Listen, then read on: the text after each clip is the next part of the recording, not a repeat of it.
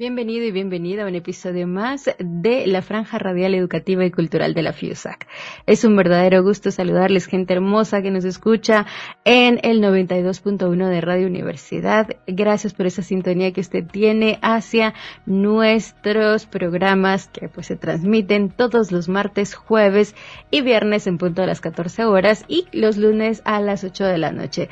Gracias, gente linda, gente hermosa que pues también nos ve a través de este live en las plataformas de Universidad 92.1 en Facebook y USAC Facultad de Ingeniería. Siempre es un gusto poder dirigirnos y compartir con ustedes a través de estas plataformas digitales. Recuerde dejar sus comentarios, sus reacciones y si desea hacerlo, pues también le agradecemos mucho que comparta este contenido con su comunidad social, con su comunidad en redes sociales. También queremos enviar un saludo muy cordial a toda la gente que nos sigue a través del canal de podcast. Eh, pues obviamente lo tenemos allí en anchor.com, anchor.fm y nos pueden escuchar en las plataformas de Spotify y también en los podcasts de Google. Gracias gente en Estados Unidos por pues eh, reportarnos que nos escuchan a través de estos de estas plataformas y estos canales comunicativos. Aprovecho también la oportunidad para enviar un saludo por parte de la decana, la ingeniera Anabela Córdoba y la administración que ella actualmente preside pues eh, que nos también agradecen la sintonía que ustedes tienen hacia nuestros diferentes canales de comunicación. Y luego de los saludos pasamos a los agradecimientos gracias a la licenciada Acevedo y también al licenciado Reyes porque en Radio Universidad hacen posible que estos episodios lleguen eh, de manera puntual y precisa para que la gente nos pueda escuchar. También el equipo de divulgación de la Facultad de Ingeniería quienes nos ayudan en la tarea de promocionar estos contenidos. Luego de ello, pues quiero comentarles que justo del otro lado de la pantalla van a ustedes a conocer a nuestro invitado. Nos acompaña Josué Arresis de Good Neighbors y vamos a abordar con él un interesante tema y es sobre la responsabilidad social corporativa. Bienvenido a este espacio, Josué, es un gusto.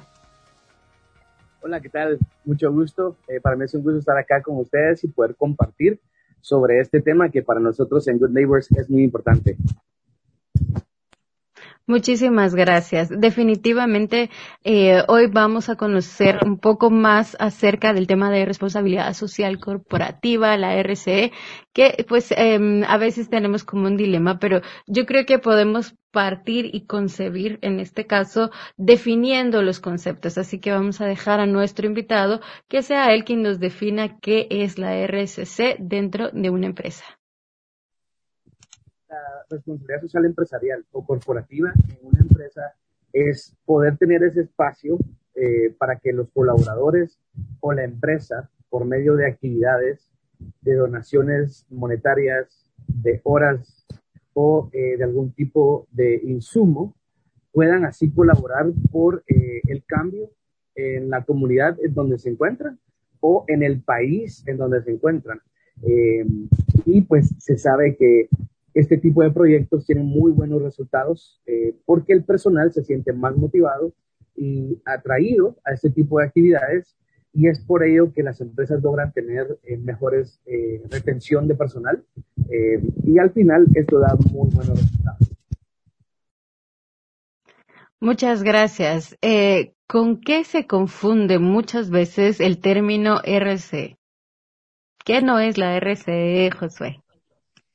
Bueno, la RCE no es, por decirlo así, eh, solo cumplir con medio hacer algo y publicar que pusieron, por ejemplo, tal vez cerca de donde está la empresa, algún tipo de rótulo o invertir o pagar por hacer algún tipo de, de manta o, vaya, porque en realidad eh, una responsabilidad social empresarial tiene mucho que ver con el programa, cuál es el objetivo detrás de la actividad que se va a hacer, cómo los integrantes de la empresa pueden poner su granito de arena para que se ejecute.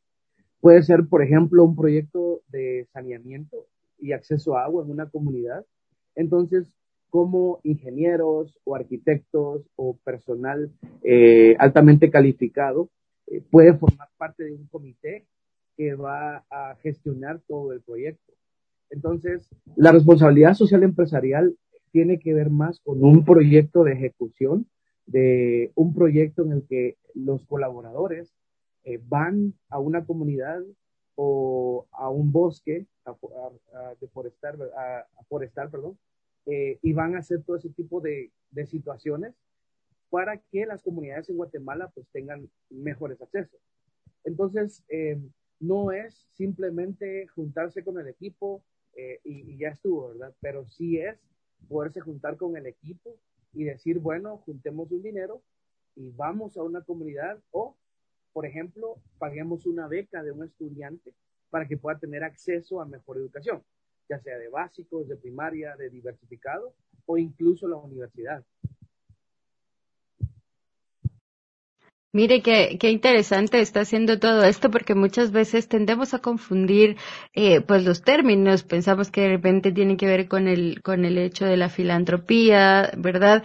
Sin embargo, sí hay como en esencia algo de ello, pero como bien decía usted, lleva un plan. Es una estrategia que eh, está en este caso diseñada para, para hacer un bien un poco más integral y no tan, y no tan puntual, si, si, si entiendo bien, ¿verdad? Muy bien. ¿Qué elementos componen eh, la RCE? Si nos pudiera hablar sobre ello. Los elementos más importantes en, este caso sería el poder tener una planificación, también tener la persona encargada que, que se va a regir como el ente entre la comunidad y la empresa que lo está elaborando.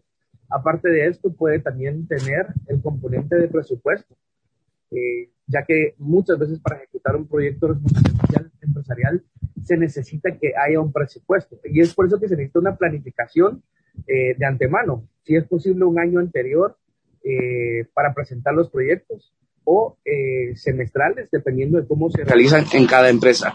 Muchas veces este proyecto va representado o dirigido por el área de recursos humanos de las empresas y durante esa gestión, ellos colaboran con organizaciones que se dedican al apoyo social. Entonces, es ahí donde entra, por ejemplo, Good Neighbors y otras instituciones a nivel nacional en las que podemos hacer alianzas para trabajar en conjunto. Entonces, ¿qué conlleva y qué partes lleva?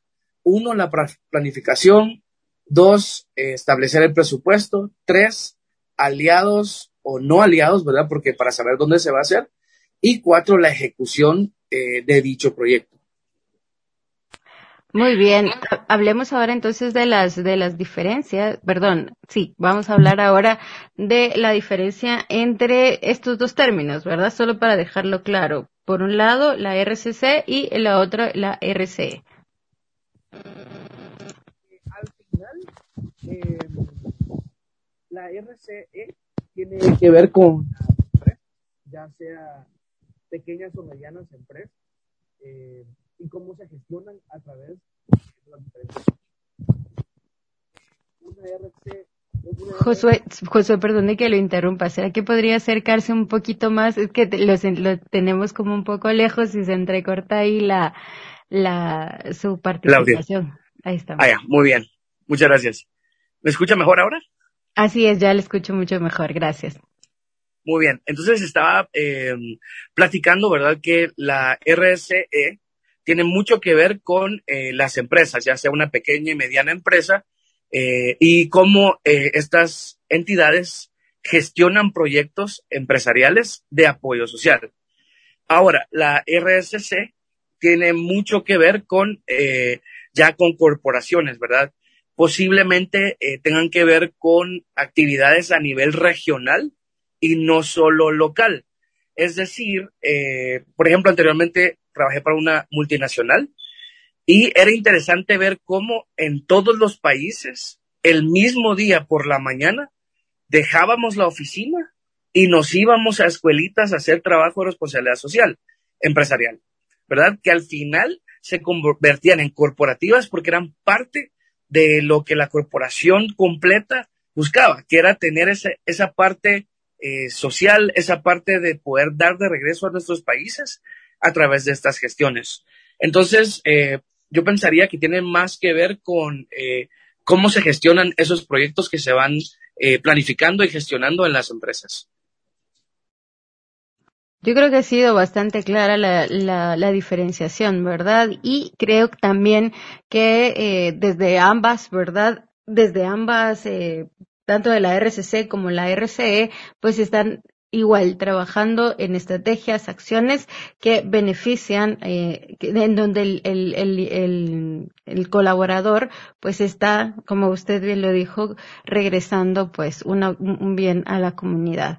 Hablemos ahora de, de lo que siempre se habla en RC, los, los stakeholders, los stakeholders, y cómo estos eh, se relacionan con el tema de que hoy estamos hablando.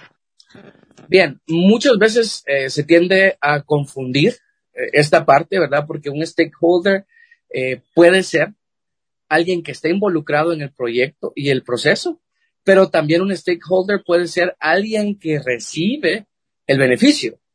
Entonces, ¿cómo lo vamos a determinar? Es sabiendo si vamos a trabajar, por ejemplo, con una comunidad y vamos a utilizar recursos de la comunidad y también vamos a colaborar con eh, grupos de líderes o los cocodes, que son las personas que trabajan en la comunidad y ellos dirigen a la comunidad, o eh, vamos a trabajar, por ejemplo, con alguna cooperativa o una organización como Good Neighbors. Entonces, ¿cómo determinamos quién es el stakeholder? En este caso, va a ser cómo diferenciamos a quién es el beneficiario. ¿Quién va a recibir este beneficio? Entonces, si va a ser la comunidad y fue a través de los cocodes y los líderes con quienes está trabajando el proyecto, pues ellos van a lograr gestionar el beneficio para la comunidad, en este caso los niños, los jóvenes o las mujeres, ya que cada proyecto es diferente. Si vamos a tener un proyecto de acceso a agua, toda la comunidad va a ser beneficiada. Si va a ser un proyecto en el que se van a dar talleres de liderazgo y acceso a educación eh, en línea, por ejemplo, para jóvenes, directamente el beneficiario va a ser los jóvenes. Muchas gracias, eh, Josué. Esto nos lleva a la siguiente consulta, o me, surge la siguiente inquietud. veamos, hablemos de esos, de esos programas. Usted ahorita acaba de mencionar algunos. ¿En dónde, o sea, cuáles son este tipo de programas o cuáles son estas acciones que encajan dentro de estos conceptos de responsabilidad social corporativa? Usted ha mencionado ahorita algunos, pero no sé si pudiéramos profundizar en ello. Quiero comentar que muchas organizaciones e instituciones se dedican a apoyar o a hacer gestiones en un área específica. Nosotros en Good Neighbors trabajamos ocho áreas. Entre ellas están, por ejemplo, salud, educación, acceso al agua, saneamiento de agua, que tiene que ver con el mismo, protección de la niñez y también emergencia ante socorros como generación de ingresos, que es otro proyecto. Entonces, cada una de esas áreas tienen proyectos que se ejecutan en las diferentes comunidades. Por ejemplo, el año pasado tuvimos una empresa muy famosa internacional que recibe, eh, digamos que pagos internacionales en línea. Entonces, esta empresa se acercó a nosotros y fue nosotros necesitamos em, un espacio en una comunidad para enseñarle a mujeres que ellas puedan saber cómo vender más sus productos, que puedan saber cómo eh, vender y promocionarlos. Entonces, ellos hicieron talleres para mujeres que tuvieran eh, productos en venta. Entonces, hicieron talleres de marketing digital, talleres de venta, talleres de posicionamiento de marca, los grabaron y también visitaron la comunidad para llevar el contenido a las señoras, que en este caso era un grupo de señoras, que hacen textiles y que los venden en línea y también a nivel internacional. Entonces, ¿qué tipo de proyectos pueden existir? Hay variedad. Educación, salud, acceso a agua y todos los que hemos eh, comentado y pueden ser por medio de las profesiones de las personas universitarias o ya graduadas.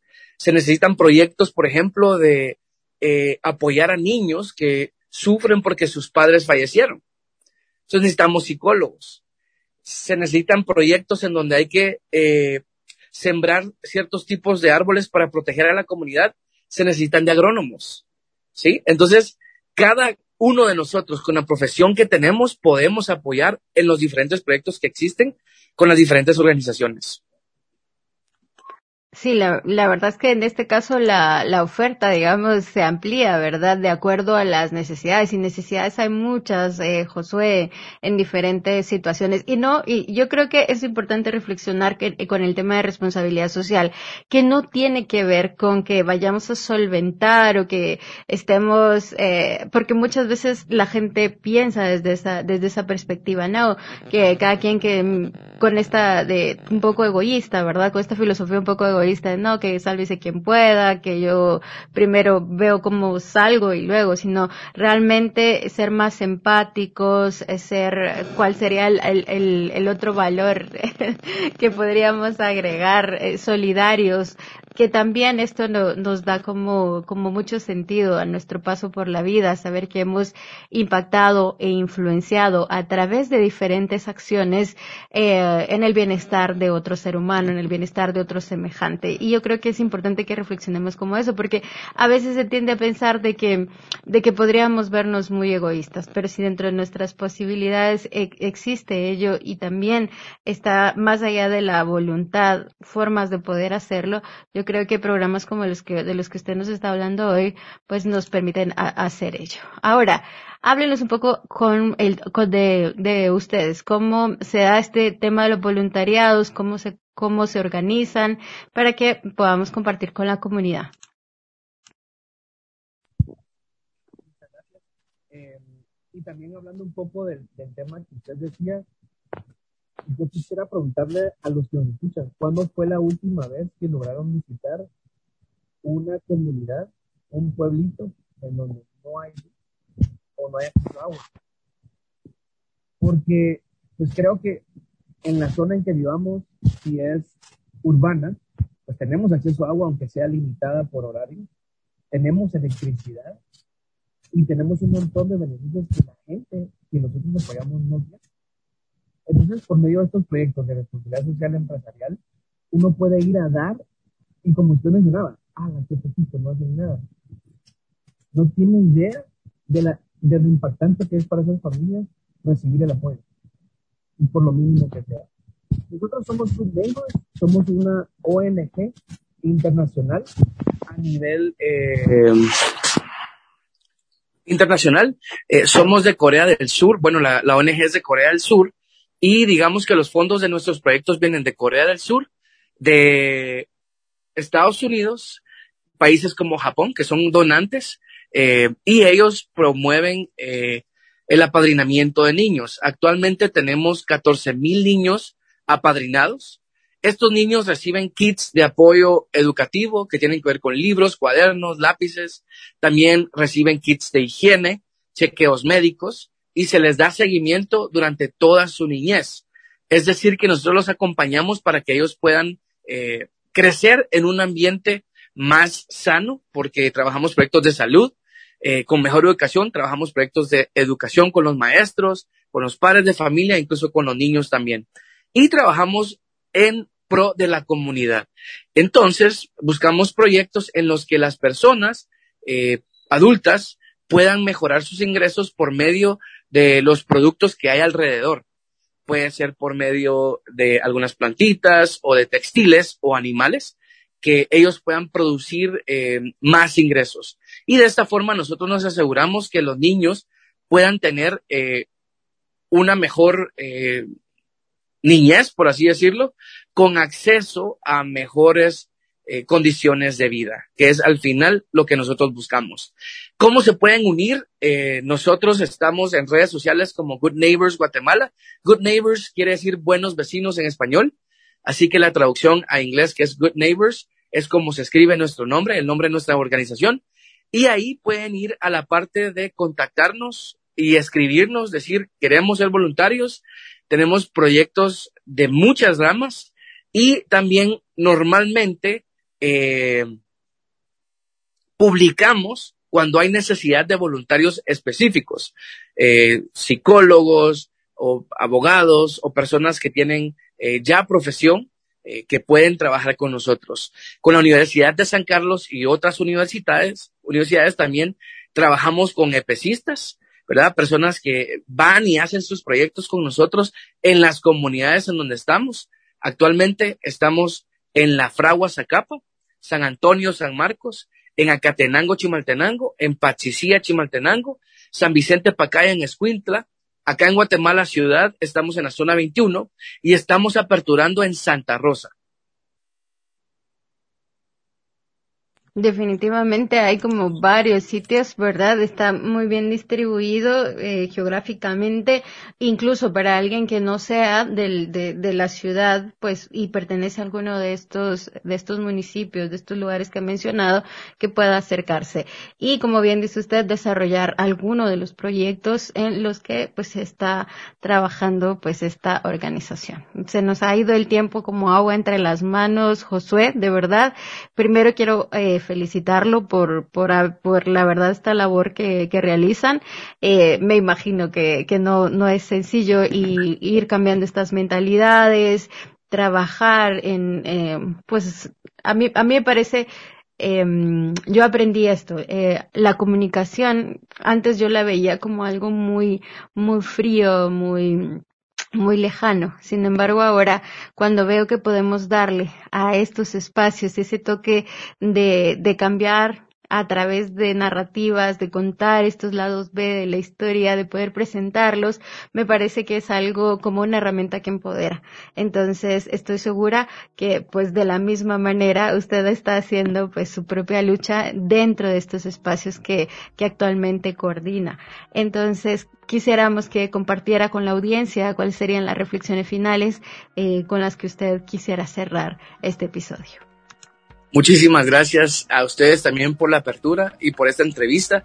Para nosotros es muy importante que las personas nos puedan conocer y los invitamos a que nos busquen en redes sociales. Aparecemos en LinkedIn, en Instagram, en Facebook, en YouTube, para que vean los proyectos que nosotros realizamos.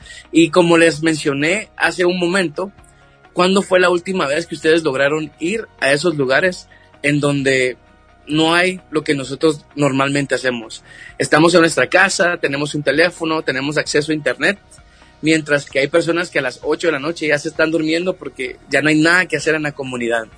Nosotros constantemente viajamos a estos eh, lugares y les quiero comentar que es muy interesante que estamos normalmente como a media hora o una hora de una cabecera municipal, en camino a la montaña o en camino en terracerías eh, pero es muy bonito y es muy gratificante saber que el trabajo que haces al final no es para una empresa que se lleva los beneficios, sino que es para los guatemaltecos y les ayudas a traerles los sueños de vuelta, a que no vivan en hambre y que en armonía como comunidad sean transformados y así los líderes y los niños y jóvenes sean empoderados para salir adelante.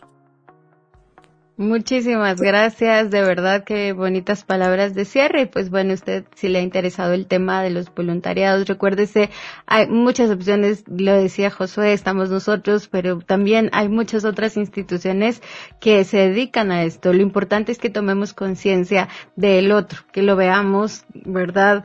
Eh, que apliquemos estos valores con los que hemos crecido, sobre todo ser más empáticos y solidarios. Y si desde nuestro espacio podemos contribuir a la mejora, pues estaremos generando desarrollo para toda una comunidad y como no decirlo, para un país. Así que gracias, éxitos en todo. Me despido de este episodio y les deseo a todos y cada uno de ustedes pues siempre lo mejor. Les saludó su amiga Gracie Calderón. Hasta pronto.